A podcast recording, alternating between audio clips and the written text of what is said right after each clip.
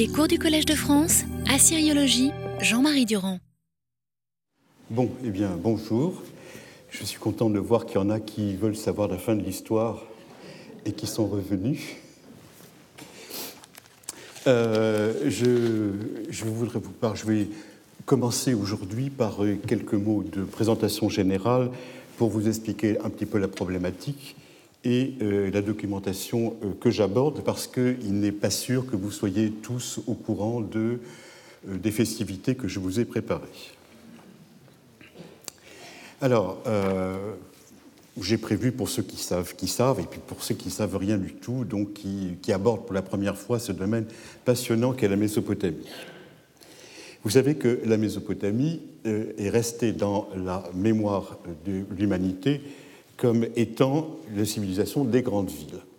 Bon, c'est comme ça qu'elle a été connue, tout particulièrement à cause de Hérodote qui est allé raconter plein d'horreurs sur nous chez les Grecs qui les, en ont conservé le souvenir et pendant des euh, siècles on a parlé de la Mésopotamie par Hérodote interposé. Et euh, la Bible ne dit, pas, euh, ne dit pas autre chose, naturellement, c'est toujours le même mythe qui apparaît avec la fameuse tour de Babel. Voilà, alors je vous la montre une fois pour que, euh, parce que je pense que vous l'attendiez, donc je vous la montre. Et vous voyez que c'est effectivement compris traditionnellement comme le milieu où tout se mélange. C'est ça l'étymologie que la Bible en a donnée, n'est-ce pas? Tout se mélange, les civilisations, les races, les cultures, les langues, etc., jusqu'à ce que la colère de Dieu tombe dessus et la chasse. Vous voyez que d'ailleurs que Babylone, il n'y a pas que la tour de Babylone, il y a aussi toute la ville aux alentours. Alors, euh, pour vous montrer tout de suite l'envers du décor, vous savez que la tour de Babel a été retrouvée, qu'elle existe bien à Babylone, seulement c'est ça. Oh bah, ne riez pas, c'est l'endroit le plus sacré des Babyloniens, c'est là où théoriquement l'humanité a été créée et où les dieux ont modelé l'homme, n'est-ce pas? Il y avait tous les vestiges de l'humanité la plus ancienne qui se retrouvaient à cet endroit-là. Alors on a retrouvé, on a retrouvé euh, effectivement localement euh, ce que la Bible appelait la tour de Babel, mais vous voyez à l'heure actuelle c'est une structure complètement ruinée. Euh, le monde dont je vais vous parler, le voici. Ce sera le Proche-Orient, tout particulièrement au 19e et au 18e siècle, mais vous verrez que cette année, je vais essayer d'aller vers le premier millénaire quand même pour voir le complément de la documentation. Et dans cette, ce Proche-Orient au 19e au 18e siècle, je vous ai souligné les villes les plus importantes. Vous voyez que ça concerne à la fois l'Irak actuel et la Syrie actuelle, mais absolument pas la, côte. La côte et la Palestine sont en dehors de notre propos, et euh, cela, euh, de tout temps, euh, au deuxième, deuxième, et premier millénaire, ils ont prévu une répartition extrêmement précise entre la syriologie et les milieux bibliques n'est-ce euh, les, deux n'interfèrent pas l'un avec l'autre, on les a séparés d'une façon extrêmement nette. Alors, je vous ai souligné les lieux les plus euh, célèbres dont nous allons parler. Euh, au sud, en irakien, vous avez Larsa, Babylone et Shtumna qui sont de, part et d'autre de, Babylone, et Kalatoum qui est à côté d'Achour. Je n'ai pas souligné Achour parce que à notre époque, c'est une toute petite ville et euh, on n'en parle, parle pas. Elle est très importante religieusement, mais pas politiquement. Alors, du côté de la Syrie, en revanche, eh bien, vous avez les trois grandes villes phares. Marie, naturellement, où on a retrouvé des archives d'une richesse qui nous, incroyable et qui nous permettent de reposer le problème euh, du discours historique pour tout le Proche-Orient. Et puis vous avez Alep et Katna, où l'on commence un petit peu à retrouver des textes, mais pas d'une façon aussi spectaculaire qu'à Marie. Voilà. Alors, l'unité de tout ce domaine cette région, dans cette région-là, eh bien, elle repose avant tout sur euh, l'emploi d'une écriture qui est l'écriture cunéiforme. Alors, cette écriture cunéiforme, en voici une tablette qui vient de Marie, vous voyez, c'est quelque chose qui est. Alors, quand c'est très bien conservé, comme ça, il n'y a aucun problème de lecture. Naturellement, quand c'est mal conservé, eh bien, l'imagination supplée à, la science. Et on espère qu'elle coïncide en bout de course. Bon, voilà comment ça se présente. Voici le genre de, documentation à partir desquelles nous allons euh, réfléchir. Et pour ceux qui viennent régulièrement me demander après, mais comment est-ce qu'on fait pour lire une langue aussi incroyablement difficile euh, Je leur dis, c'est une des langues les plus faciles à apprendre. Hein, nos étudiants, au bout de deux mois, savent en gros se, connaissent à peu près toute la grammaire, ce qui ne serait pas possible sur un domaine comme le grec, par exemple, où il faut quand même plusieurs années pour avoir toute la morphologie. En réalité, sur une langue comme le, babylonien, au bout de deux mois, si vous avez affaire à un étudiant normal, c'est-à-dire qui a travaillé, eh bien, il sait tout. Et euh, comment est-ce qu'on le prononce? Alors, je vous réponds tout de suite. Ne venez plus me le demander.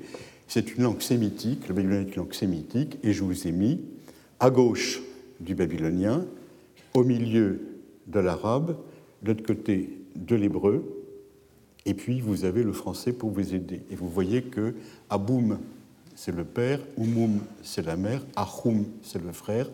Vous voyez par la comparaison avec l'arabe et avec l'hébreu, c'est extrêmement simple. Bon. Dans la pratique, c'est plus difficile. Et bien sûr, il y a une spécificité du, du, babylonien, mais en réalité, dans une langue sémitique, il y a énormément de ressemblances. Et je vous ai pris l'arabe classique, vous voyez par la nounation, ou bien l'hébreu classique parce que ce sont des langues archaïques et qui, naturellement, coïncident très bien avec le babylonien, qui est une langue archaïque, euh, puisque c'est avec elle que l'histoire commence. Alors, euh, comment est-ce qu'on fait pour le savoir? Eh bien, nos ancêtres, à la fin du XIXe siècle et pendant tout le XXe siècle, ont fait les comparaisons qu'il fallait pour que on sache prononcer cette langue et qu'on arrive à la comprendre. Alors là, voilà, vous avez un exemple. Alors, j'ai naturellement pris des exemples les plus simples Bien sûr, il y en a de plus difficiles. Mais euh, ça vous donne à peu près le moyen euh, euh, de comprendre comment on peut prononcer cette langue. Voilà. Alors, la syriologie, naturellement, a déjà derrière elle tout un très long passé. Hein. La langue a été déchiffrée vers le milieu du XIXe siècle, donc il y a maintenant plus d'un siècle et demi à notre disposition de gens qui ont travaillé, et en général très bien travaillé, avec de très bonnes connaissances de l'hébreu et de l'arabe, naturellement d'un point de vue linguistique, et euh, la langue est très bien connue. À ceci près que, à l'heure actuelle, les normes documentation cunéiforme que nous avons encore à notre disposition ne représentent que le dixième, et même moins que le dixième de ce que l'on pourrait espérer. C'est une, énorme différence que nous pouvons avoir avec le monde classique. Dans le monde classique, la documentation est en gros entièrement sue et on a quelques détails qui s'ajoutent grâce à l'épigraphie de part et d'autre. Et on peut considérer que le corpus est clos. Chez nous, au contraire, c'est réellement la pointe de l'iceberg. La pointe de l'iceberg. Et quand on vous dit qu'il y a à peu près euh, plus d'un million de tablettes qui ont été trouvées, qui sont conservées dans les musées, c'est un chiffre qui dépassait depuis très longtemps. Et sur le million de tablettes conservées dans le musée, il y en a très peu qui ont été étudiées et bien étudiées. C'est-à-dire qu'il y a des choses qui sont à, reprendre.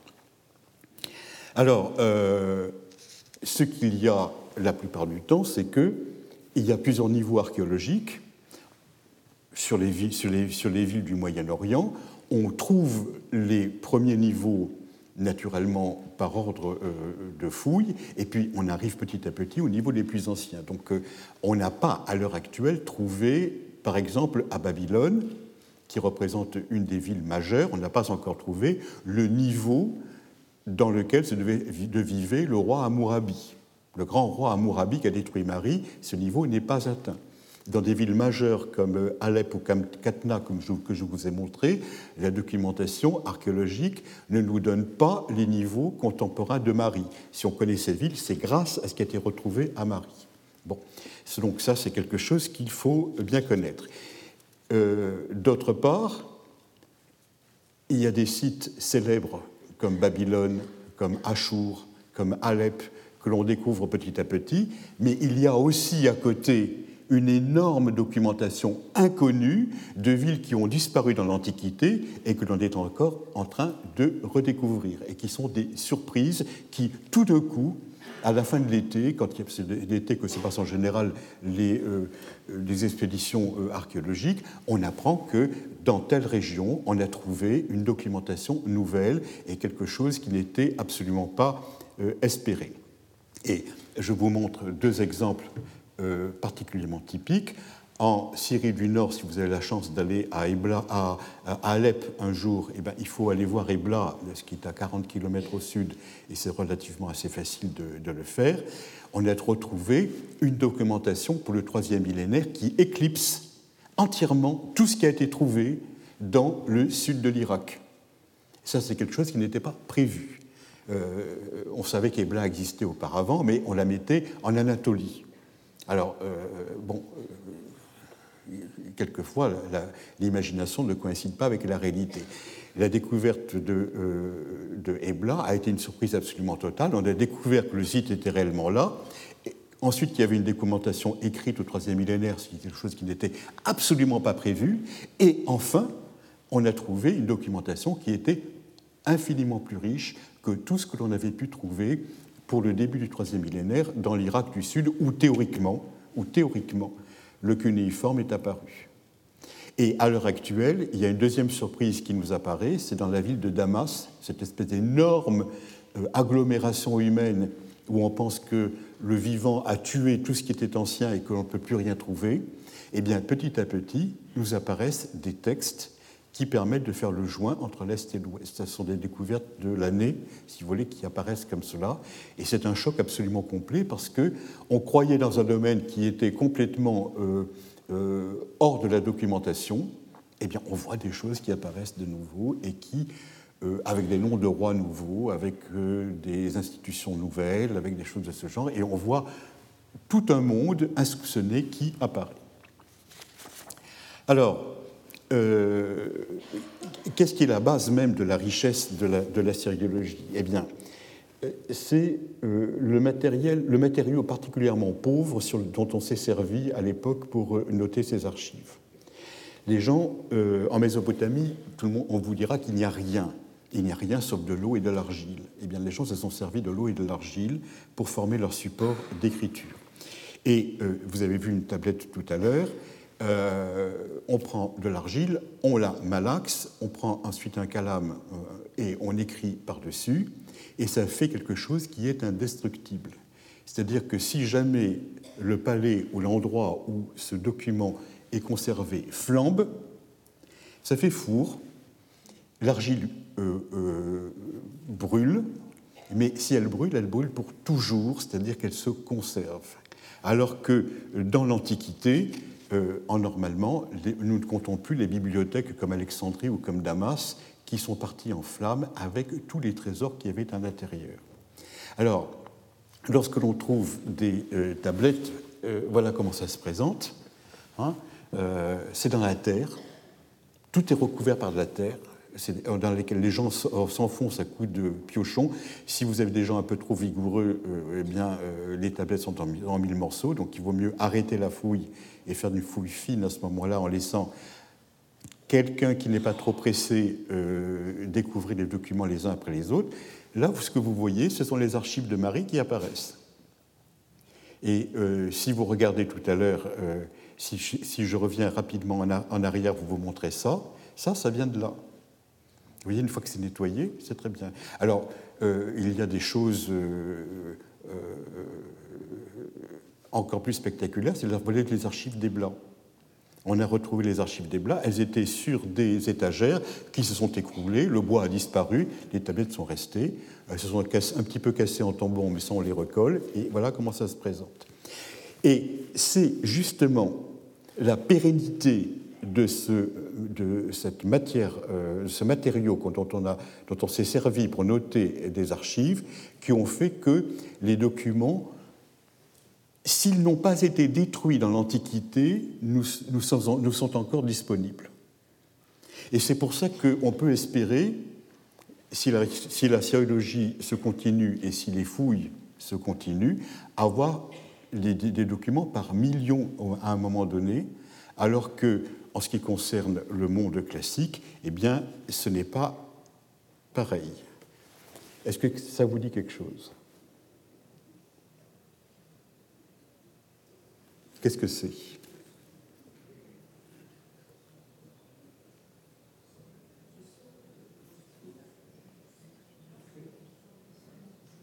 Non, ce n'est pas un saucisson comme vous le montrez. Voilà, ça, c'est la documentation encore inédite pour l'époque classique. C'est ce que vous avez sous les yeux, ce qu'on peut appeler un, euh, des papyrus de Herculanum. Vous savez qu'il y a eu, à un moment donné, les cendres euh, se sont abattues sur la ville, ont tué tout le monde, on retour au couvert. Il y a eu une formation de tels comme en Mésopotamie. En Mésopotamie, quand on a fait flamber le palais, eh bien, les, tablettes d'argile sont restées. Elles sont toujours disponibles. Là, voilà ce que ça donne.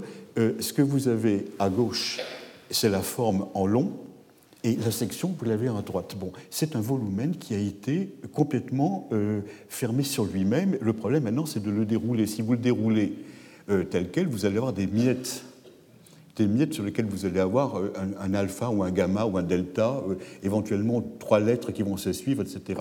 C'est le restant d'une grande bibliothèque d'un érudit de l'époque. Bon. Et à l'heure actuelle, euh, voilà comment ça se présente. Le grand problème, c'est d'arriver à le dérouler et le photographier. Faites-leur confiance, ils arriveront un jour, à, un jour à le faire.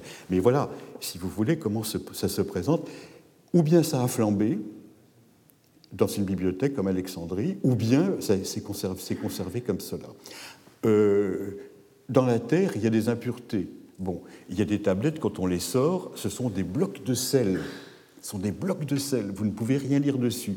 Eh bien, c'est extrêmement simple. Vous prenez le bloc, vous le mettez dans de l'argile euh, pure, vous le mettez au four. Ça, euh, le, euh, le jeu naturellement des différents, de, la montée de la, de, la température et des, différents constituants font en sorte que eh bien, le sel se tombe petit à petit et vous avez tout d'un coup, quand vous le retirez, une tablette merveilleuse qui ne pose aucun problème d'autre pour la lecture que celle de la science de celui qui la lit. Bon, alors que là, naturellement, nos collègues zélénistes ou latinistes sont des gens qui sont extrêmement érudits, extrêmement forts, mais qu'est-ce que il faudrait vraiment avoir un don de, euh, deuxième vue, hein, et, ou bien avoir un, ultra regard qui pénètre à l'intérieur, n'est-ce pas, de la matière. Alors, la technique, naturellement, est là pour arriver à résoudre ce genre de problème. Voilà la grande différence, n'est-ce pas, qu'il y a entre l'extraordinaire richesse du monde mésopotamien et euh, eh bien, la documentation, je ne dis pas qu'elle n'est pas intéressante, mais beaucoup plus rare dans le monde, dans le monde classique. Alors,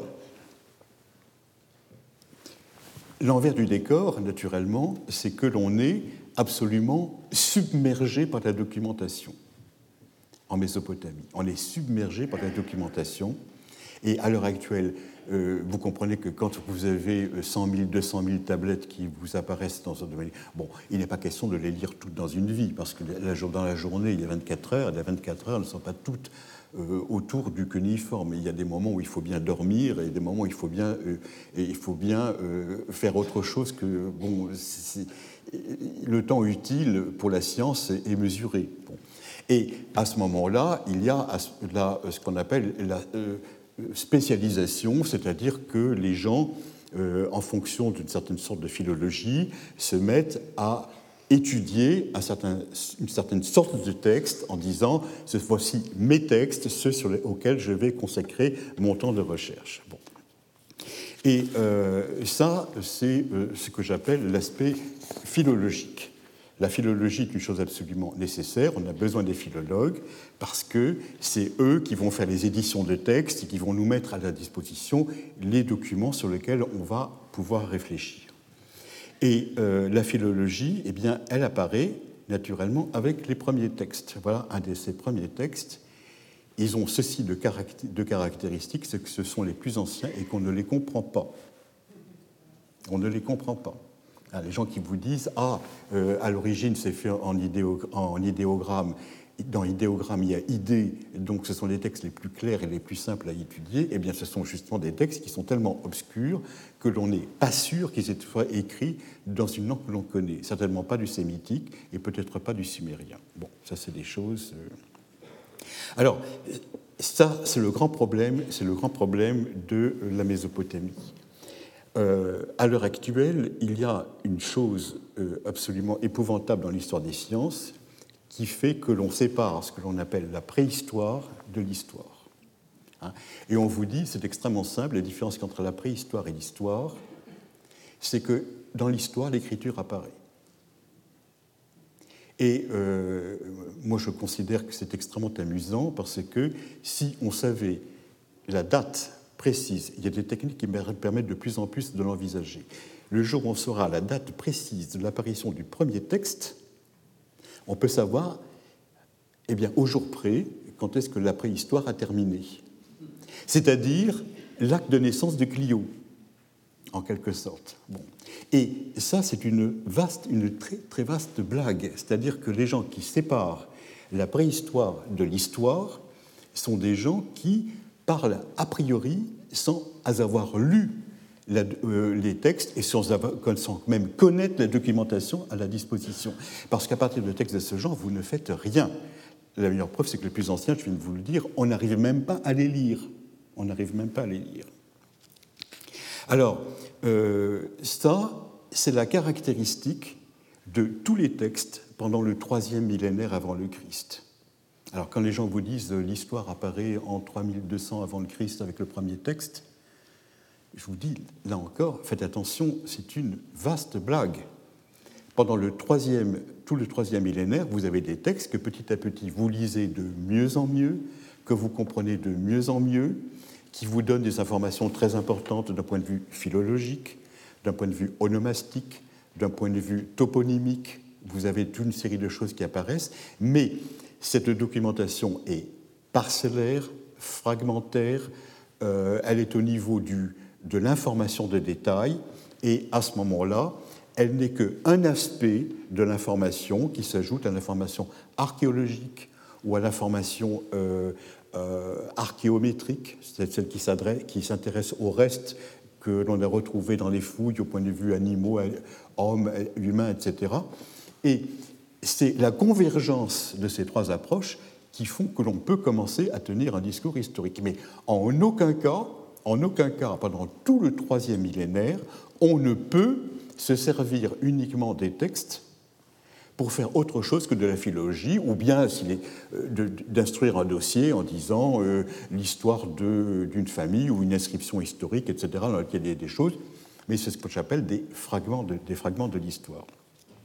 Alors, le grand, avantage, le grand avantage de se servir, de se situer au 19e, 18e siècle, comme je l'ai fait ici depuis que je suis arrivé dans cette maison, c'est parce que c'est le moment où il y a des archives suffisantes, tout particulièrement à Marie, pour pouvoir commencer à, tenir un discours historique à partir de la documentation écrite. Voilà, et c'est là que l'on peut dire un millénaire, un millénaire après l'apparition de l'écriture, que l'on peut commencer à envisager un travail d'historien à partir de la documentation écrite. Et euh, je considère que si Clio est née, eh bien, elle a mis un millénaire à apparaître. Alors, je ne vous dis pas qu'on est bloqué là-dedans et qu'il n'y aura pas un jour une archive euh, particulière qui va nous apparaître du côté de 2800 ou 2600 et qui permettra, j'en doute, enfin on peut rêver, euh, qui nous permettra de faire remonter le discours historique, mais sinon on en est toujours un discours parcellaire et philologique. Alors, ce qui, euh, vous me direz, pour le premier millénaire, pourquoi ne pas faire du premier millénaire? Eh bien, parce que pour le premier millénaire, nous avons là de grandes bibliothèques. A de grandes bibliothèques. Les érudits ont euh, réuni toute la science de leur époque. Et les rois euh, ont demandé qu'on aille par la force chez les particuliers, prendre tous les livres qu'ils avaient, toutes les tablettes littéraires qu'ils pouvaient avoir, pour se constituer des fonds, euh, des fonds de bibliothèques. C'est comme ça que toujours les bibliothèques ont été faites, par des rafles chez des érudits. Et à l'heure actuelle, euh, nous connaissons l'existence en Assyrie ou en Babylonie de tous ces textes. Bon.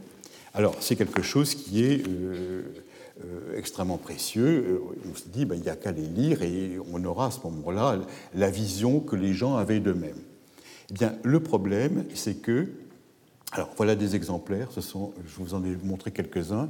Voici ici un commentaire sur des textes hépatoscopiques. Vous voyez ce que c'est ces exemplaires de bibliothèques. Ce sont de magnifiques éditions de textes qui sont à l'heure actuelle, malheureusement, toutes incomplètes. C'est-à-dire que pour aucune des grandes œuvres de l'Antiquité, nous n'avons non seulement la totalité, mais même euh, nous n'avons l'édition de tout ce que nous avons encore. C'est-à-dire que euh, les, éditions sont très lentes à venir et les, érudits ont de grands problèmes à comprendre ce genre de texte. En voici un autre, un grand commentaire astrologique, là encore. Vous voyez donc, en plus, il est, comme toujours, comme les grands documents, assez usé. Euh, je n'ai pas beaucoup de euh, désir moi-même d'avoir ce genre de choses à publier un jour. Hein, il faut vraiment, c'est une épreuve pour les yeux absolument terrible que d'avoir publié quelque chose de ce genre. Voilà. Alors, euh, au premier millénaire, ben, c'est pas, mieux parce que d'abord, nous n'avons pas tout, et puis ensuite, tout n'a pas, été, tout pas été publié. Et puis, il faut dire d'autre part aussi une chose, c'est que quand vous avez passé un temps considérable à publier la série où il y a les commentaires hépatoscopiques, ou bien lorsque vous avez vous adressez aux commentaires où vous avez tous les calculs astrologiques et les tables de position des planètes, etc., il se trouve qu'en définitive, vous, vous êtes devant une science qui n'a strictement aucun intérêt aujourd'hui. Parce que si vous voulez savoir où se plaçait Vénus ou Mercure en moins 616 ou moins 1400 avant le Christ, vous avez les moyens mathématiques de l'avoir aujourd'hui. Ce n'est pas, la peine de, pas la peine de regarder des choses de ce genre. Et ce sont, des, ce sont des disciplines qui sont relativement décevantes. Alors, pour mieux vous le faire comprendre, je vais vous raconter une de, des déceptions que j'ai pu avoir moi-même. Voilà, vous voyez. Ce petit texte que vous avez, c'est un texte, quand j'étais jeune et que euh, je travaillais encore, euh, j'avais édité toute une série de textes du Louvre qui étaient encore non publiés. Et ce que vous avez sous les yeux, j'espère que vous le regardez avec admiration, c'est une de mes œuvres. J'ai copié ça, ça prend un après-midi complet. Hein. Ça prend un après-midi complet. Et j'avais eu euh, la, la satisfaction de me trouver devant ce qu'on appelle un horoscope. Un horoscope, c'est quelque chose d'extrêmement rare à retrouver dans l'Antiquité. Ce sont des textes relativement tardifs. Et euh, si vous le regardez, euh, il se trouve que c'est le plus ancien des horoscopes qui existent au monde. Il n'y en a pas auparavant. Alors, si vous regardez euh, la, la, fin de la ligne 1 et le début, la ligne 2, eh bien, vous vous rendez compte que vous êtes. Ah, je sais, est-ce que je peux vous le montrer avec ça? Voici le nom de l'année, ça c'est l'idéogramme de l'année, puis vous avez 10 et 3, donc ça fait 13, ça, il n'y a pas de difficulté pour ça. Vous êtes l'année 13 de M. Darius. Ici vous avez le signe Dar, Ya, A, Mouche. Dar, Ya, Mouche, c'est la façon dont on écrit Darius à cette époque. Ça date de l'année 13 de Darius, donc on est chez les Perses, c'est quelque chose de vraiment très euh, tardif par rapport aux trois millénaires de la sériologie.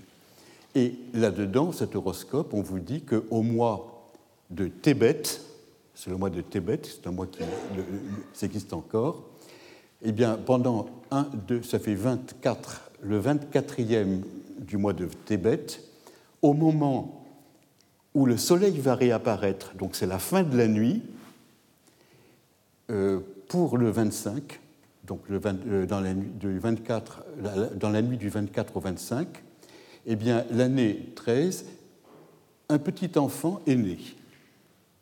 Un petit enfant est né. Et puis on vous raconte ensuite, on vous donne alors la position des astres et on, vous fait l'horoscope, c'est-à-dire la position des planètes pour pouvoir euh, euh, dire, eh bien, euh, qu'est-ce que cet enfant, qu'est-ce qu'il attend. Alors, naturellement, lorsque j'ai trouvé ça, je me suis dit, ben, c'est extrêmement simple. Euh, pour montrer euh, l'évolution de la science, je vais publier le texte avec un commentaire fait par un mage moderne pour voir comment un astrologue actuel réagit par rapport à un astrologue ancien. Pourquoi pas hein, Pourquoi pas Alors, je n'ai pas demandé à Madame Soleil, qui à ce moment-là était euh, régnée sur, sur les ondes, parce que c'est une dame qui s'intéressait beaucoup plus à l'aspect humain des choses que l'aspect scientifique, et je vais demander à un de nos plus grands mages, un de mes plus grands mages, en, euh, en lui disant Voulez-vous m'aider à dire quel est, quel est le, le, signe astral de cet enfant? Il est anonyme, il n'est pas connu, mais c'était pourtant c'était amusant de savoir euh, comment à l'heure actuelle, on réagissait par rapport à une chose actuelle. Et alors, vous voyez, il est né le 24, il est né le, euh, dans la nuit du 24 au 25 du mois de Tébet. Tébet, c'est euh, janvier, euh, janvier, février à peu près. C'est-à-dire que ça veut dire qu'il est né dans le mois du. Il a été en verso.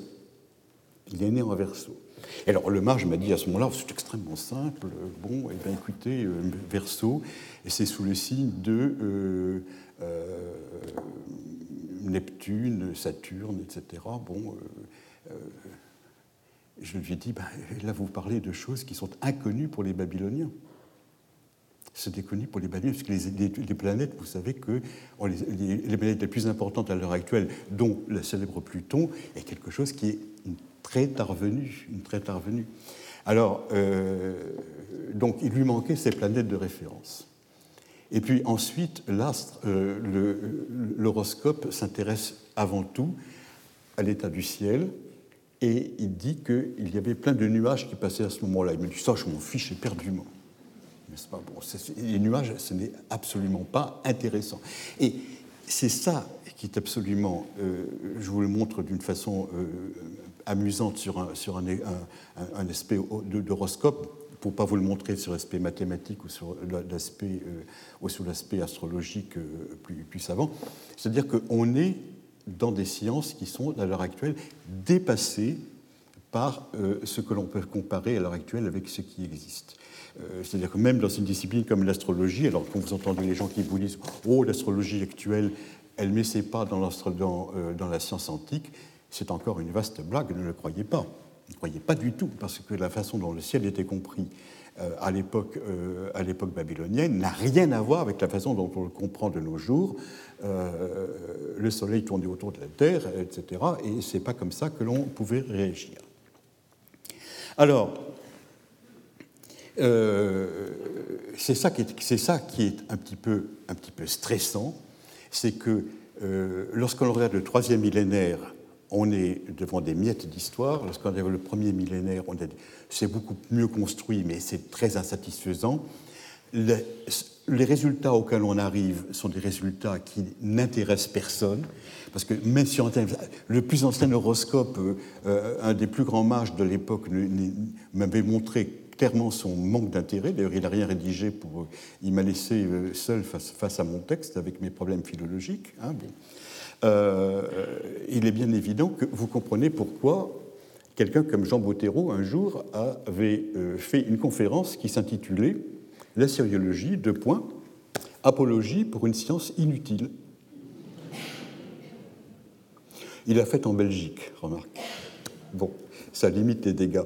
Mais c'est quand même, quand même, c'est un petit peu agaçant pour un assyriologue de se voir contraint pour le troisième millénaire à faire de la uniquement de la philologie, et pour le premier millénaire d'arriver à des résultats où on vous dit, euh, quand vous avez fait une grande édition d'un herbier, quelles sont les plantes? Ah, je ne sais pas. Il y a des étymologies avec l'arabe et avec l'hébreu, mais alors l'hébreu talmudique, bien sûr. Euh, bon, mais ça ne coïncide pas. On sait que c'est une plante, c'est tout. Mais bon, ça ne suffit pas, vous comprenez. Bon, et, les, euh, euh, là, c'est pour cela que il faut choisir des périodes et que Marie représente une chance absolument incroyable de pouvoir enfin connaître la société, les gens, leurs heures et malheurs, euh, un petit peu euh, leur carrière, un petit peu leurs espérances, un petit peu euh, leurs accès de rage, etc. Parce qu'il y a derrière des lettres et que ces lettres, elles apportent infiniment de chair et de concret à tout ce qui manque aux autres histoires. Donc vous voyez que nous avons à l'heure actuelle énormément de textes, mais que dedans, il faut choisir, et tout particulièrement choisir son époque et sa problématique. Alors, euh, j'avais un jour, euh, ça ne plaira pas à tout le monde ici, mais je m'en excuse, euh, invité un, un, de mes grands collègues scientifiques à venir nous parler des textes mathématiques babyloniens, n'est-ce pas? Et son exposé avait consisté à tout ramener à un langage moderne, c'est-à-dire qu'il n'avait pas dépassé dans son exposé eh bien, euh, les équations euh, les plus simples possibles. Tellement simples que j'envisageais même de les résoudre moi-même. vous voyez que c'était à un niveau relativement très très simple. Et il est bien évident, il est bien évident que ce n'est pas possible euh, parce que euh, là, on a affaire à une grande civilisation dans laquelle il y a eu de grands calculateurs, des gens qui ont fait, qui ont été de grands arpenteurs, des gens qui ont fait de grandes constructions, des gens qui ont euh, euh, repéré beaucoup de, beaucoup de choses dans le monde, particulièrement qui ont terminé par une astrologie qui était quand même relativement sophistiquée. Et on souffre, on souffre du fait que les textes mathématiques babyloniens que nous avons, ce sont des problèmes avec une solution, mais il n'y a pas le raisonnement. Il n'y a pas le raisonnement. Et à l'heure actuelle, il est bien évident que d'un point de vue d'historien, ce qui est important euh, tout particulièrement, ce n'est pas le résultat du problème, parce que ça, on a les moyens de le faire, de par ailleurs, et, mon collègue euh, l'énonçait d'une façon extrêmement, euh, extrêmement simple par une équation, ce qui est, c'est de savoir comment ils raisonnaient et comment ils arrivaient à des, solutions de ce genre. Pas? Et ça, c'est quelque chose qui est complètement. Euh, euh, qui n'était pas du tout abordé par ce collègue que j'avais invité. Alors, ce qui est important, ce qui est important, et c'est là où j'en arrive à un moment crucial de mon exposé, c'est que il ne faut pas juger euh, le niveau de la société mésopotamienne par les résultats obtenus. Et il ne faut euh, surtout pas, il ne faut surtout pas euh, situer cette civilisation dans une vision qui serait on part des origines et on arrive à nous. Disons, on en est à un moment de la civilisation, et cette civilisation est dans son, est dans son enfance. Bon. C'est-à-dire qu'il ne faut pas euh, tricher en sachant euh, tout ce que nous avons compris après grâce à eux. Il faut prendre cette civilisation avec sérieux et se mettre au même niveau qu'eux et essayer de comprendre comment ça fonctionnait. C'est-à-dire que euh, tous ceux qui sont venus me trouver quand je tenais des discours par rapport à la religiosité de l'époque en me disant Mais tous ces dieux n'existaient pas. Je leur ai répondu chaque fois, avec autant d'insuccès euh, auprès de chacun de mes interlocuteurs Ils n'existaient peut-être pas, mais eux y croyaient. Êtes-vous sûr? Mais oui, bien sûr. Je suis sûr qu'ils y croyaient, n'est-ce pas? Et, et il faut se situer chaque fois au niveau même du vécu de ces gens, sans essayer de le dépasser et de le juger par, rapport à nous. Alors, j'ai été euh, extrêmement content de voir que, par exemple, tout dernièrement, nous nous sommes réunis dans une université de province pour faire passer une habilitation à un de nos euh, jeunes chercheurs qui, au lieu de euh, ramener les mathématiques à un niveau actuel en essayant de les, de, démonter mathématiquement, eh bien, a essayé de voir quelles étaient la florescence des cultures scientifiques qui pouvaient y avoir de par le Proche-Orient et de montrer qu'il y avait une diversité qui était à peu près égale à celle qu'il y avait en Europe avant que le système métrique ne s'installe. Hein. Et alors, je ne sais pas si vous arrivez à le voir, ça s'appelle donc et des hommes. Et le, titre lui-même est un titre qui est extrêmement révélateur, c'est-à-dire quels sont les hommes de l'époque qui se sont servis des mathématiques pour faire quoi? Voilà. Alors, euh, il est bien évident que si vous, mettez ce niveau-là euh, par rapport aux Grecs et par rapport à, tout ce que nous avons su maintenant, surtout que nous en sommes à des ordinateurs, vous comprenez, bon, il est bien évident, vous avez une, humanité balbutiante. Vous avez une humanité qui est faible, une humanité qui ne sait pas grand-chose. Mais si vous regardez la façon dont il jongle avec les différences de, des talons, les différences de, euh, euh, des poids et des mesures qui peuvent avoir au moment où euh, les, biens arrivent d'un endroit et passent à un autre, il se pose les questions de la réalité du commerce, de la réalité du stockage, de la réalité de la distribution, etc.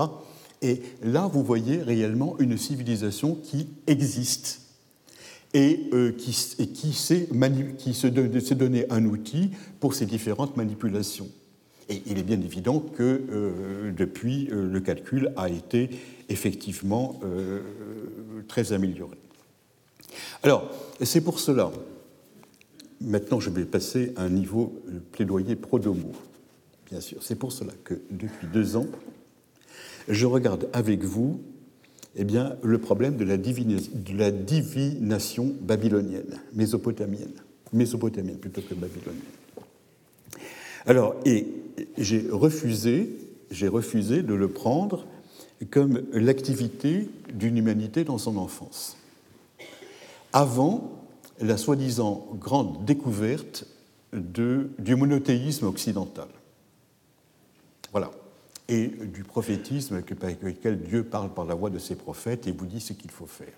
J'ai refusé de prendre cela et j'ai voulu me situer à un endroit où la divination existait et elle existait comme un des piliers de la vie politique et de la vie sociale.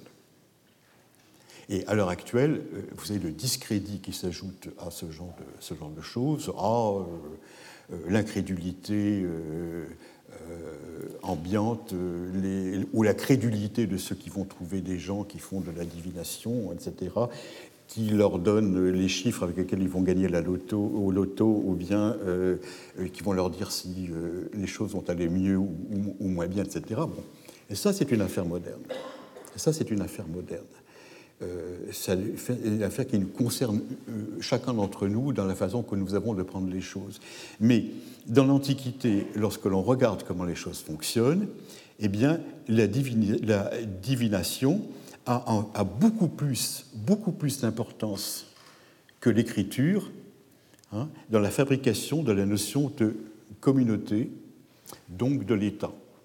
Quand vous écoutez les gens vous dire ⁇ Oh, la notion d'État, elle apparaît à partir du moment où l'écriture apparaît ⁇ il y a une chose dont vous pouvez, être sûr, c'est que c'est un théoricien qui va vous tenir un discours extrêmement important, bien construit, mais qui n'a pas vu des documents anciens. Ça, c'est absolument sûr. En réalité, la notion d'État s'est construite autour de la notion de groupe, des notions de, euh, d'interaction de l'un par rapport à l'autre, etc., dans lesquelles la divination a joué un rôle essentiel. Et euh, elle a permis une approche de la notion de temps et la façon de se représenter les rapports entre la personne et l'autre. Euh, l'autre étant en l'occurrence compris comme la divinité qui décide du sort individuel. Et ça, c'est un phénomène historique qu'il faut prendre tel quel et voir comment une société a fonctionné avec ça, sans le rapporter à autre chose. Et moi, je vous dirais personnellement que je considère que la divination euh, à l'heure actuelle, celle qui existe sous des formes absolument multiples, c'est un héritage qui reste une des plus vieilles activités de l'humanité. Hein. Euh, un héritage qui a été transformé par euh, euh, toutes les connaissances qui se sont ajoutées petit à petit grâce aux techniques que nous avons, que nous avons développées. Alors, il était désormais extrêmement intéressant d'essayer de voir comment les choses se passaient à l'époque la plus ancienne où l'on peut saisir la divination. Parce qu'on ne peut pas saisir la divination au troisième millénaire. Troisième millénaire, elle est absolument inconnue du côté, euh, du côté irakien. Elle est déjà, c'est un phénomène syrien qui est très bien connu à Ebla. Seulement à Ebla, on nous parle d'autre chose. Les archives, les archives du palais ne nous parlent. Ils nous disent qu'il y a des divinations, mais on, ne sait pas comment, comment ça fonctionne. On n'a pas beaucoup de, de renseignements dessus. Alors, il était très intéressant de voir comment, à la plus ancienne époque, cette conduite majeure dans la création, pour la création du fait humain, la façon dont l'homme a réussi à se définir petit à petit lui-même par rapport aux notions d'autres et, euh, à devenir ce que nous sommes à l'heure actuelle, se présentait. Et on a vu qu'il y avait un mouvement qui était double. On regardait sur un foie d'animal les raisons de dire si oui ou non les choses allaient bien se passer, mais en même temps, à côté, en même temps, il y avait quelqu'un qui prêtait sa voix à la divinité et qui faisait que la divinité commentait ce qui avait été constaté sur le foie. Et c'est ça qui est extrêmement intéressant, c'est de voir qu'à l'origine, divination et prophétie ne sont pas séparées, elles sont ensemble.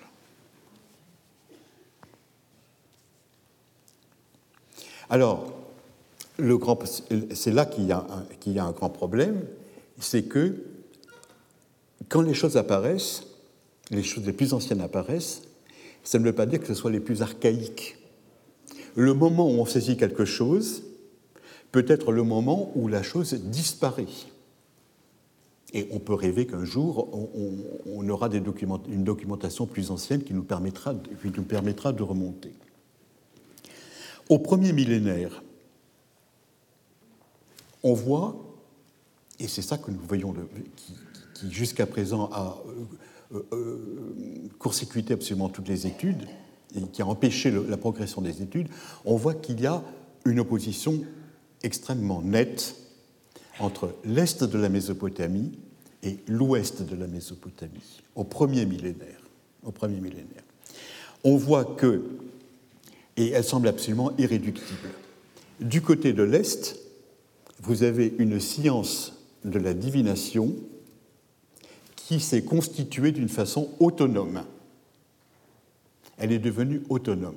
C'est-à-dire que les gens ont à leur disposition une série de manuels ou de grimoires, appelez-les comme vous le voulez, comme vous le voulez, dans lesquels ils lisent la réponse aux choses qu'ils ont constatées ce qu'on pourrait appeler en quelque sorte une attitude scientifique. C'est-à-dire qu'ils voient quelque chose, ils se reportent à l'heure actuelle, ils se reportent à, un ouvrage qui euh, est indépendant et ils lisent un résultat. C'est-à-dire qu'ils ne, ne fabriquent pas leur résultat en disant je constate telle chose et ça veut dire telle chose parce que je suis inspiré pour vous dire telle chose. Voilà à ce moment-là, euh, vous avez, euh, euh, c'est ce qu'on appelle l'aspect scientifique, c'est-à-dire que vous pouvez prouver pourquoi vous dites cette chose. Vous le dites pas motu proprio, mais parce que vous avez une autorité à côté que vous citez. Voilà, ça c'est une chose très importante. Et du côté de l'Ouest, eh bien, vous avez quelque chose de tout à fait différent. Vous avez quelqu'un qui est envahi par ce qu'on appelle l'enthousiasme, c'est-à-dire que la divinité rentre en lui.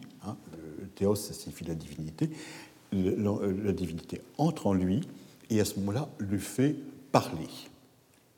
Et du côté de l'Est, c'est une conduite, cet enthousiasme n'existe absolument pas, et même on s'en méfie. Si ça arrive, on s'en méfie beaucoup. Et du côté de l'Ouest, la conduite divinatoire, eh bien, elle est le fait des païens et elle est le fait des faux dieux. Et vous avez, il n'y a qu'à ouvrir la Bible pour savoir que les devins, les, euh, les gens qui prédisent à partir des rêves, à partir des étoiles, à partir du feu, etc., ce sont des gens qui sont des euh, hableurs. Il ne, faut pas leur, il faut pas leur faire confiance. Voilà, ça c'est quelque chose qui est absolument, euh, qui est absolument. Et vous avez une opposition, une opposition irrémédiable. Alors, voilà comment ça se présente du côté de l'Est. Voici une maquette de foi. Alors, vous voyez, c'est extrêmement simple. Vous avez le foie avec euh, ses parties euh, constitutives. Et c'est divisé en zones qui sont redivisées par elles-mêmes. Et alors, vous le voyez peut-être mieux par ici. Vous avez ensuite des marques sur le foie qui arrivent comme cela. Et chaque fois, vous avez un commentaire. Vous avez un commentaire. Alors, il n'y a qu'à se reporter quand, vous avez, quand euh, le devin a sacrifié un animal, il a, le foie devant lui, il le lit, en quelque sorte, il, regarde telle partie, cette partie-là, par exemple, il constate telle forme, il va voir son modèle, et il dit, eh bien, ça veut dire telle chose. Voilà, ça c'est ce qu'on appelle l'aspect scientifique, c'est-à-dire euh, euh, je, ne, je ne parle pas par moi-même, par mon inspiration, mais je cite toujours une autorité d'à côté.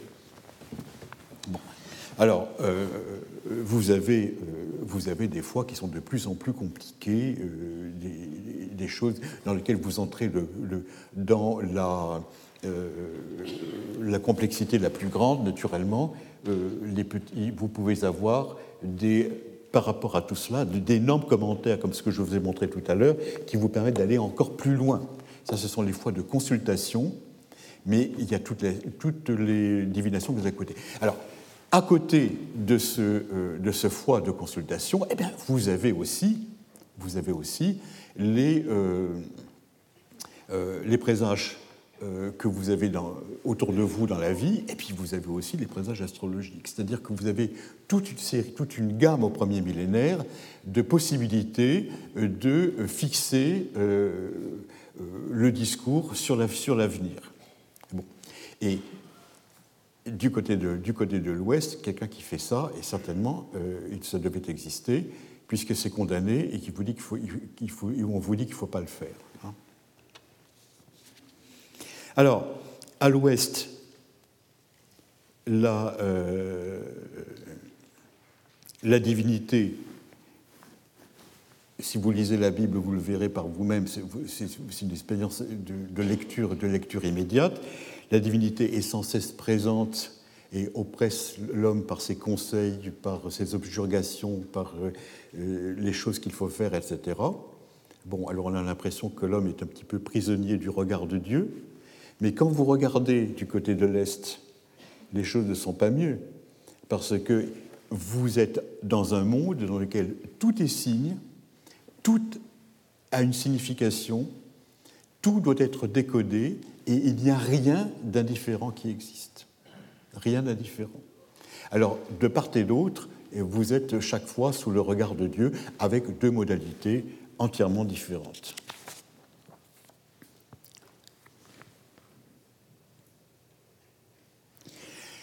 C'est pour cela que il y a une chose qui est extrêmement intéressante.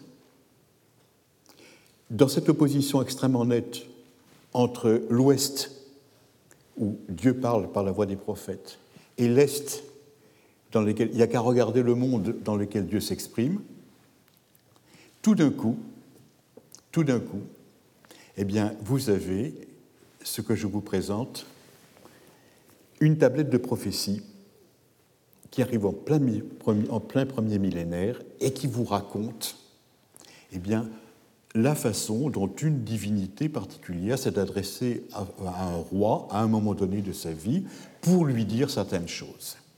C'est-à-dire que euh, on est sûr que la prophétie continue dans l'Est, malgré le monde euh, qui se ferme de plus en plus autour de la divination. La divination qui devient multiple, la prophétie continue à exister. Tout d'un coup, elle apparaît, elle apparaît euh, pour le roi Essaradon. Vous verrez, ça sera, nous aborderons ça cette, cette année, et c'est quelque chose d'absolument passionnant de voir euh, euh, ce discours tout d'un coup direct qui s'adresse de la divinité, la divinité à son roi. Du côté de l'Ouest, tous les interdits de la Bible, il faut les prendre comme des indices que on n'a pas les textes, mais les pratiques existaient. Voilà, c'est-à-dire qu'en réalité, le monde proche-oriental est un, mais il y a des décisions de part et d'autre de faire attention à telle chose et de ne pas faire attention à telle autre. Et c'est ça la grande opposition qu'il y a. Il est très intéressant de voir qu'à l'époque ancienne, quand on voit les textes à l'époque de Marie, les deux conduites existent l'une par rapport à l'autre. Donc il y a eu un moment, il y a eu un moment où il y a eu un choix qui a été fait entre les différentes possibilités. Alors, lorsque l'on regarde, lorsque l'on regarde euh, euh, l'époque amorite, c'est ça qu'on avait vu, sur lequel on avait terminé euh, l'année dernière, c'est-à-dire entre le 19e et le 18e siècle avant Jésus-Christ, c'est dans la grande époque de Marie, on voit que à Babylone, la divination est déjà très indépendante de la prophétie. Et si vous vous souvenez, je vous avais parlé des gens qui viennent prophétiser à la porte du palais, on ne les fait pas rentrer, on ne leur adresse pas la parole. Ils vont sur la grande place de Babylone, ils prennent à partie bruyamment les autorités, on les laisse parler, manifestement on les respecte, euh, on, ne fait pas atteinte à leur intégrité, mais on ne les écoute pas. Sur le Ronte, c'est-à-dire dans la région qui est euh, euh, les bords de la Méditerranée du côté du nord-ouest de la Syrie, le sud de la Turquie, le nord-ouest de la Syrie. La situation est tout à fait différente. La prophétie tient déjà une place prédominante dans l'acte divinatoire. C'est-à-dire que le prophète, on, avait, vu les textes, je vous les rappelle, le prophète dit c'est favorable, c'est défavorable, et il y a, il y a enfin, le devin dit c'est favorable, c'est défavorable, et il y a un prophète à côté qui entonne à ce moment-là un long discours pour commenter et expliquer pourquoi c'est favorable ou pourquoi c'est défavorable. Bon. Et là, vous voyez déjà, vous voyez déjà les choix se faire du côté de l'extrême est à Babylone et du côté de l'extrême ouest en, en. L'avantage de Marie, c'est au milieu, juste à la frontière entre la Syrie et euh, l'Irak, il y a équilibre. On fait les deux on verra qu'il y a tantôt de la divination, tantôt de la prophétie, mais on tient compte des deux. Et on, verra quand on tient compte des deux. On ne sait pas tout le temps, mais euh, au milieu, ils n'ont pas encore fait le choix, ils tiennent encore la balance. Et il est évident que la société de Marie représente le véritable héritage, puisque de part et d'autre, on a, on a les deux phénomènes qui existent, mais déjà en déséquilibre l'un par rapport à l'autre. Alors, euh, voilà, euh, je vous le rappelle, comment ça se, présente. Attendez. comment ça se présente euh, l'Est et l'Ouest. Quand on regarde Marie, maintenant, si vous vous souvenez, je vous avais dit, il y a deux périodes dans la documentation de Marie. Marie a été, à sous son propre gouvernement, et ce sont ceux que j'appelle des Bédouins, ce sont des Bédouins qui se sont installés. Et puis, à un autre moment, il y a eu une conquête de Marie qui a été faite par le grand roi Samsiadou. Alors, vous voyez, comment, vous voyez où se trouve Marie, tout, à fait au milieu. Le roi, de, le roi euh, Samsiadou, est venu s'emparer de Marie. Or, nous savons maintenant d'où vient le roi Samsiadou voilà comment, euh, quelle a été sa progression historique, vous voyez. Il est monté du pays d'Akkad, il est monté du pays d'Akkad, parce que le pays d'Akkad, c'est Babylone et Shmouna. C'est absolument des, deux, ce sont les deux pays frères. Le pays d'Akkad, c'est ça. Alors, avec Agadé, qui est peut-être par, peut par là, il venait peut-être d'Agadé. Il est monté, il s'est emparé des Kalatoum, puis d'Achour, puis de Shubatenlil, puis il est allé vaincre le roi de Marie dans cette région-là, il est descendu et il s'est emparé de Marie. En réalité, il faut comprendre que c'est un Acadien. C'est quelqu'un qui vient de l'Est. Il est à Marie, mais c'est quelqu'un qui représente une religiosité de l'Est. Et il est à l'heure actuelle, nous avons suffisamment de textes pour nous rendre compte qu'il y a une énorme différence entre le moment où il y a des étrangers venus de l'Est à Marie qui commandent et un moment où il y a des gens de Marie qui sont à Marie et qui se commandent à eux-mêmes. Et lorsque vous regardez euh, cette documentation, vous vous rendez compte que à l'époque de Samsiadou, du gouvernement de Marie par, les autorités qui dépendent de Samsiadou, à Marie, on réagit comme des, orientaux, comme des gens qui viennent de l'Est. C'est-à-dire que on ne fait pas attention aux prophéties, on fait de la divination. Et surtout, ce qui est extrêmement important, on ne on ne rend pas le culte à une divinité anthropomorphique, mais on rend le culte à une divinité qui est, euh, enfin, oui, on, rend le culte à une divinité qui est anthropomorphique. Voilà, c'est ça les, choses très importantes à l'époque de, de. Pas de prophétie, les dieux sont compris comme des super-hommes que l'on représente euh, anthropomorphisés, de façon anthropomorphique. Et quand euh, le roi Samsiadou perd le pouvoir et que les Bédouins reviennent à Marie, on se rend compte qu'en réalité, c'est la mentalité de l'Ouest qui apparaît.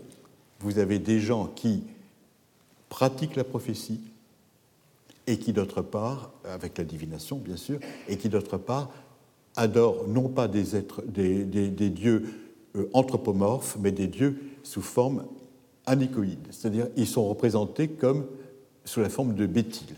Et on avait étudié euh, ensemble la, représentation des dieux euh, sous forme non anthropomorphe, comme on l'a dans la Bible, comme on l'a dans le Coran, etc.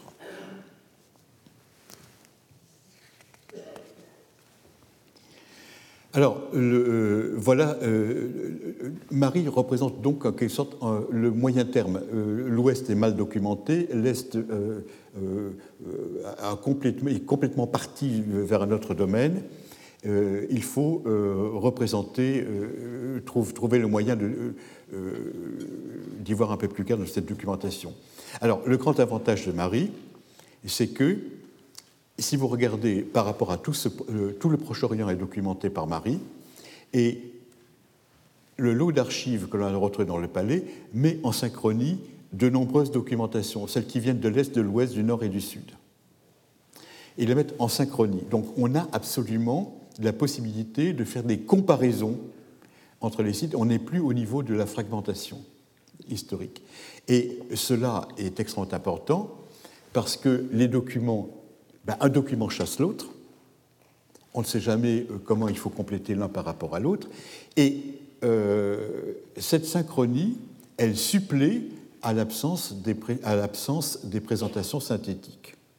Et ça, c'est un très grand avantage de la documentation gréco-latine par rapport à la nôtre, c'est que, à cette époque-là, les gens ont pris le souci d'écrire des textes de référence. Le texte de référence par excellence, c'est la Constitution d'Athènes par Aristote, dans laquelle vous pouvez savoir comment ça fonctionnait, l'ensemble, et vous, quand vous trouvez, vous avez allusion à une, institution, vous vous mettez par rapport à cet ensemble. Bon. Quand vous regardez en Mésopotamie, vous avez une série de euh, titres, euh, d'anecdotes, de choses de ce genre, etc. Vous les prenez les uns par rapport aux autres, vous les mettez ensemble, et à partir de ça, vous essayez de reconstruire un tableau général. Et ça, c'est extraordinairement difficile. Ce travail de l'historien, c'est passionnant, mais c'est extrêmement difficile. Vous n'êtes jamais d'y arriver. Chez les, classiques, comme on dit, eh bien, ils ont déjà fait le travail. Et c'est quelque chose qui est extrêmement agréable euh, pour nous.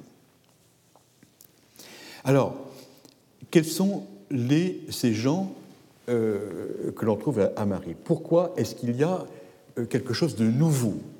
Eh bien, c'est parce que Une fois que vous avez éliminé, que vous avez éliminé les gens qui viennent de l'Est à Marie, c'est-à-dire les gens qui sont venus dans la suite de Samsiadou et qui ont apporté euh, des façons de voir euh, du pays d'Akkad, du pays de Babylone, du pays d'Eshnoula.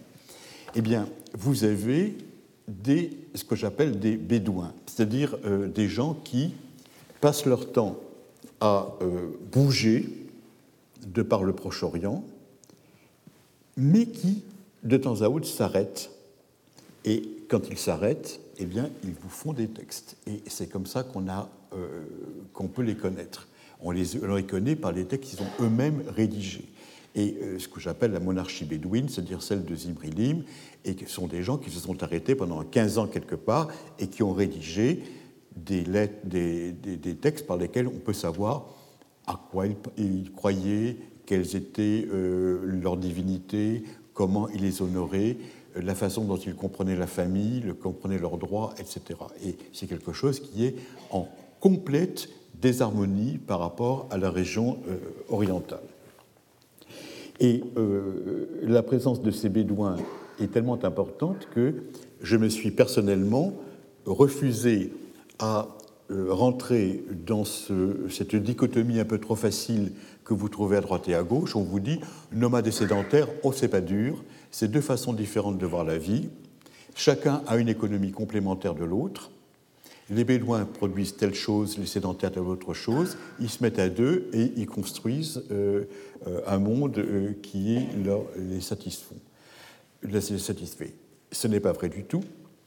Dans la région de Marie, telle qu'on la voit à l'heure actuelle, dans ce grand entre-deux entre, l'Est et l'Ouest, eh bien, je définis le sédentaire comme étant un nomade qui s'est arrêté pour un temps. C'est-à-dire que tous les habitants des villes, il n'y a pas d'opposition entre les campagnes et les villes et euh, d'autre part les nomades. Il y a en réalité une situation dans laquelle on voit des gens qui bougent et qui s'installent, qui sont chassés par d'autres qui s'installent à leur place et qui ensuite rebougeront euh, à un autre moment. C'est-à-dire qu'on voit que nomades et sédentaires, ce sont deux façons de vivre au cours d'une même vie ce ne sont pas des choses qui définissent les gens en eux-mêmes. Ce sont des choses qui sont, euh, euh, euh, l'armature même de ce qui est vécu par les gens de, l'époque. Et c'est ça, qui, est extrêmement intéressant parce que tant qu'on avait la documentation du côté uniquement de l'Est, les gens n'avaient même pas trouvé un nom pour signifier euh, le nomade, ou, encore, moins le, encore, encore moins le bédouin. Alors, ils s'arrêtent euh, pour un, pour un temps et, c'est le moment où, naturellement, il faut les écouter. Alors, euh, beaucoup de caractéristiques apparaissent d'un seul coup, n'est-ce pas? C'est-à-dire qu'on a vu, je vous rappelle là ce que je vous, je vous ai parlé tout à l'heure, c'est le culte des bétiles par rapport aux statues. Les statues humaines, c'est un phénomène qui se trouve du côté euh, de l'Est, ou tout à fait en bout de course au moment, euh, par le contact avec les Grecs beaucoup plus tard. C'est quelque chose qui est un phénomène tout à, fait différent. On a les bétiles. Alors, on, avait étudié, on a étudié les bétiles tout au long pendant une année, c'est-à-dire que c'est une pierre levée. C'est une pierre levée que l'on est allé chercher dans les champs, ou qu'on est, allé euh, défaire à une falaise, et que l'on amène dans une, euh, dans une cité pour lui rendre un culte. Et on considère que la statue est quelque chose dont on ne se, dont on n'a pas besoin. Le, grand texte que nous avons, c'est celui où le roi Zimrilim, qui fait partie de cette monarchie bédouine, revenant dans sa capitale, envoie une lettre en disant Nous avons à faire des sacrifices, nous n'avons pas de bétiles, comment allons-nous faire? On sait par la documentation antérieure que la ville est remplie de statues. Donc, ça veut donc dire que les statues ne servaient à rien pour le culte qui avait à leur rendre. Il fallait absolument faire venir les bétiles.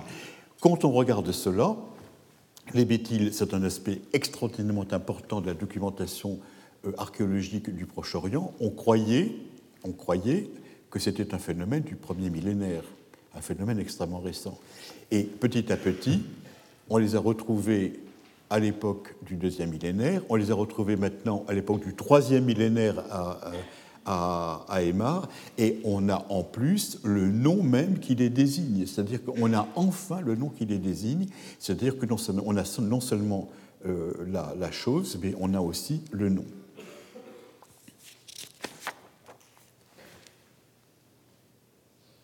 Alors, euh, par rapport à ces méthyles, eh bien, il y a aussi le phénomène de la divination. Et c'est ça que nous allons voir.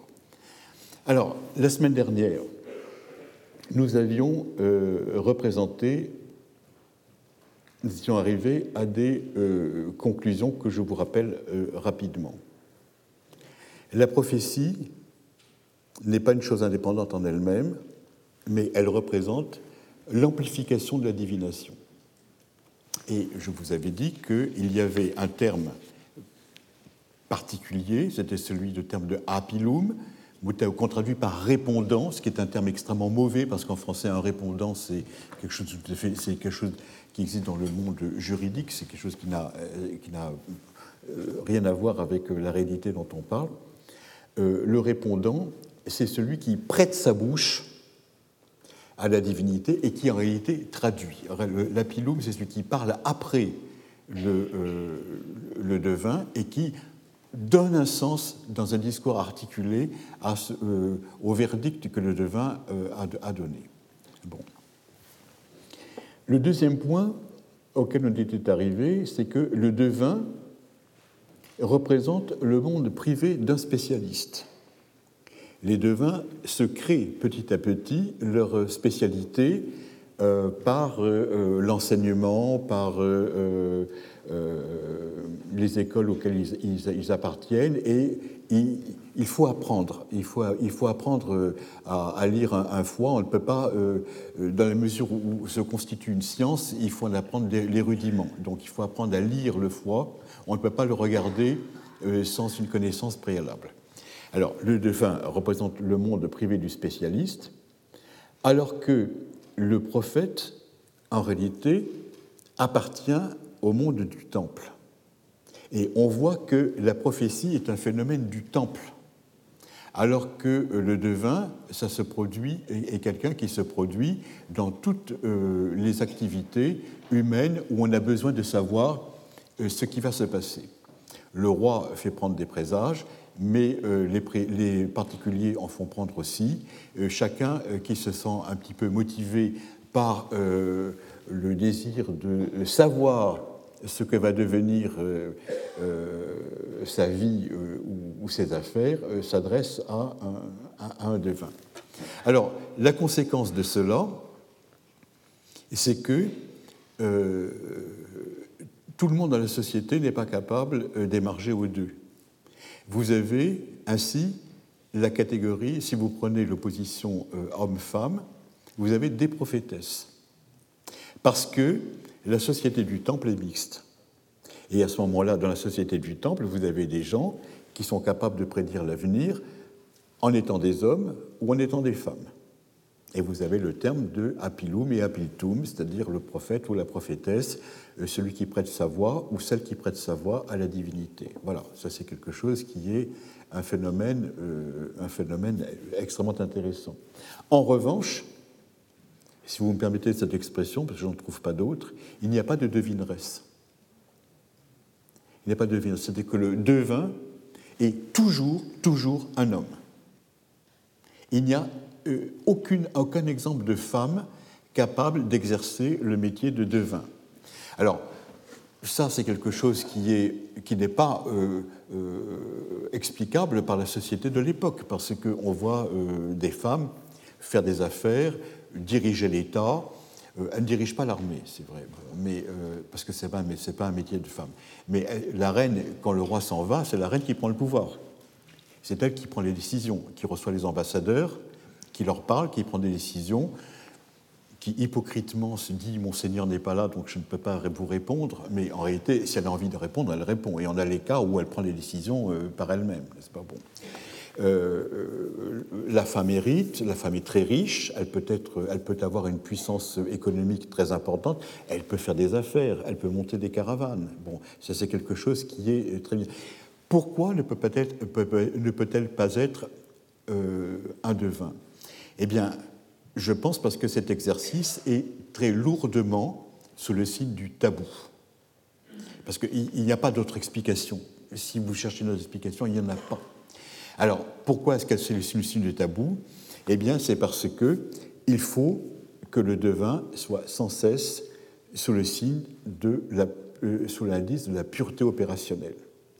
Il faut qu'il puisse à tout moment avoir contact avec le monde du sacré, alors qu'on le sait par les textes de l'époque, la femme, à un moment donné, est obligée de quitter la maison parce qu'elle est, comme on dit, en état d'impureté. Et c'est extrêmement intéressant parce que l'on voit à ce moment-là apparaître à la haute époque exactement l'application des tabous qu'on a dans le Lévitique, où on dit à un certain moment donné, la femme ne peut pas monter au temple.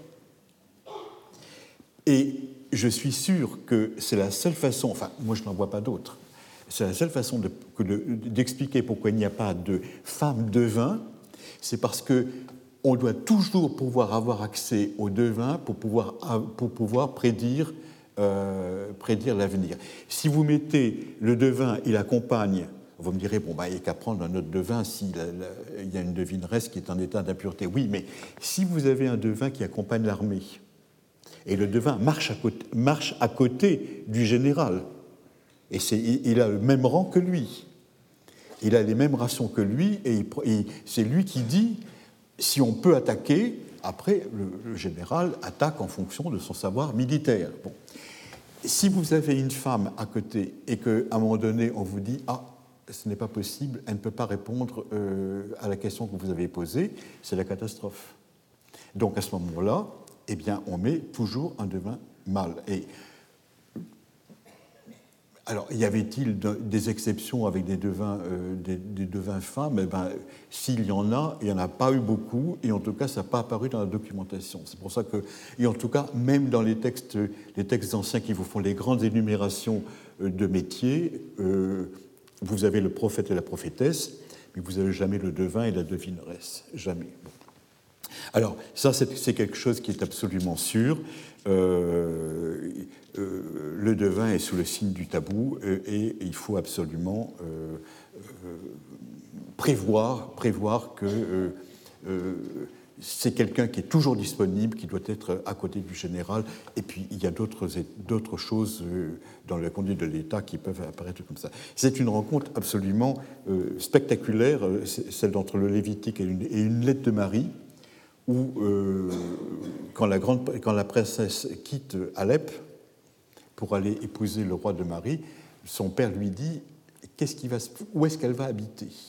Je sais que les dieux sont puissants dans le palais de Marie. Où est-ce qu'elle va habiter? On lui dit oh, elle ira habiter chez elle cinq jours, six jours par, par mois.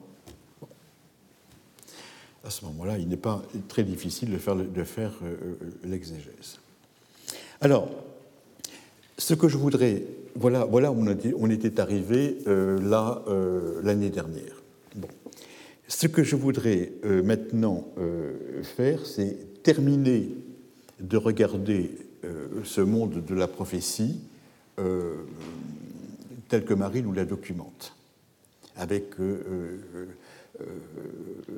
naturellement toujours un petit peu en arrière-plan les comparaisons avec la Bible. Vous savez qu'avec Thomas Romer, nous avons engagé toute une série de comparaisons dans des colloques permettant de voir euh, euh, un petit peu euh, les antécédents à Marie et les avatars du côté de la Bible. Vous savez que cette année, je ne sais pas si Thomas Romer vous en a parlé, mais nous affrontons dans cette même salle un problème extraordinairement compliqué qui est comment devient-on prophète? C'est-à-dire, qu'est-ce qu'il faut pour être un, pour être un prophète? Alors, euh, bon, euh, c'est quelque chose qui est extrêmement compliqué, mais qui permet de voir la documentation d'une façon nouvelle et de ne pas répéter chaque fois les mêmes choses sur les prophètes, euh, amis des, rois ou ennemis des rois, selon qu'on est un mari ou selon qu'on est dans, la Bible. Alors, la chose que je voudrais voir, tout particulièrement avec vous, c'est une question très importante qui est euh, l'actualité des prophéties, c'est-à-dire prophétie et actualité. C'est-à-dire de savoir est-ce que la prophétie est intemporelle ou bien est-ce que chaque fois qu'il y a une prophétie, on l'écoute? Et vous savez que euh, l'exercice du pouvoir consiste justement à savoir ne pas écouter. Il y a des choses qu'il ne faut pas savoir entendre. Si vous écoutez tout le monde, euh, c'est de la démagogie. Et pour un roi, ce n'est pas recommandé. Alors, vous allez voir qu'il y a des moments où on fait attention à la prophétie, et des moments, alors à Babylone, jamais. Bon, mais à Marie, il y a des moments où on fait attention à la prophétie, et puis des moments où, euh, bon, euh, on se dit que peut-être euh, le prophète, il y a des raisons de ne pas trop, pas trop le croire. Bon. Ça, c'est un premier point. Mais il n'y a pas que les prophéties dans les temples. Il y a quelque chose de beaucoup plus sournois.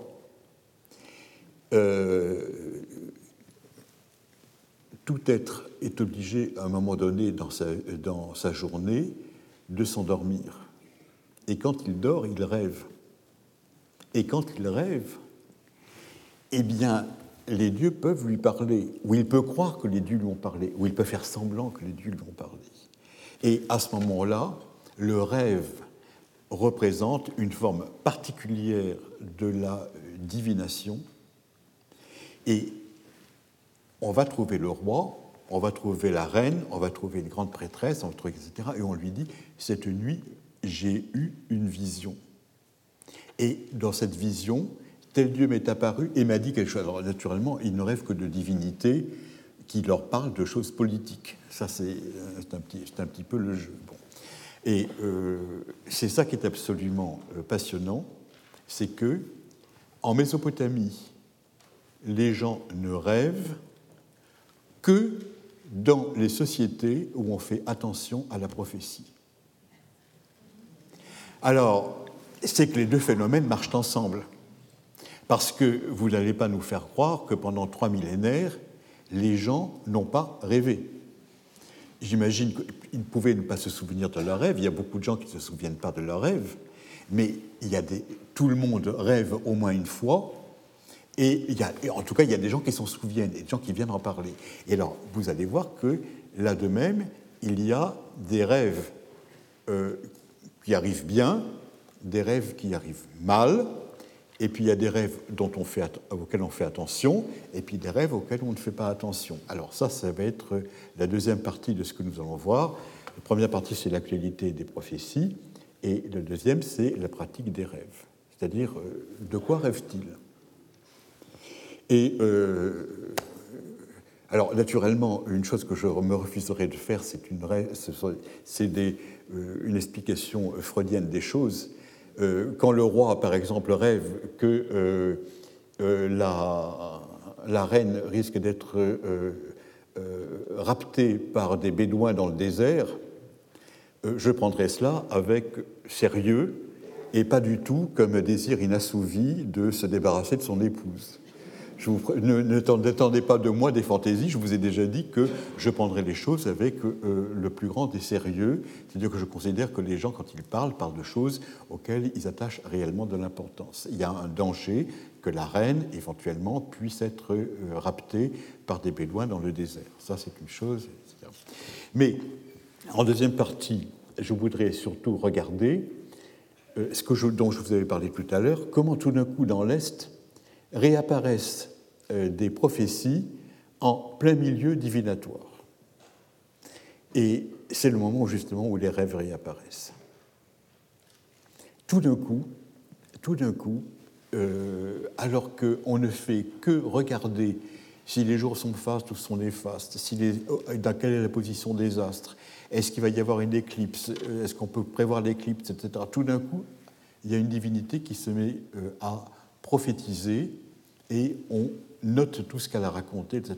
Et bon, alors, euh, pour cela, je demanderai naturellement euh, l'appui d'un de, mes jeunes collègues qui est plus versé en, en néo-assyrien que moi. Et euh, on essaiera de voir à nous deux si on arrive à vous, à vous donner eh bien, une explication de ce phénomène. Voilà ce que je peux vous proposer pour cette année. Retrouvez tous les contenus du Collège de France sur www.colège-2-france.fr.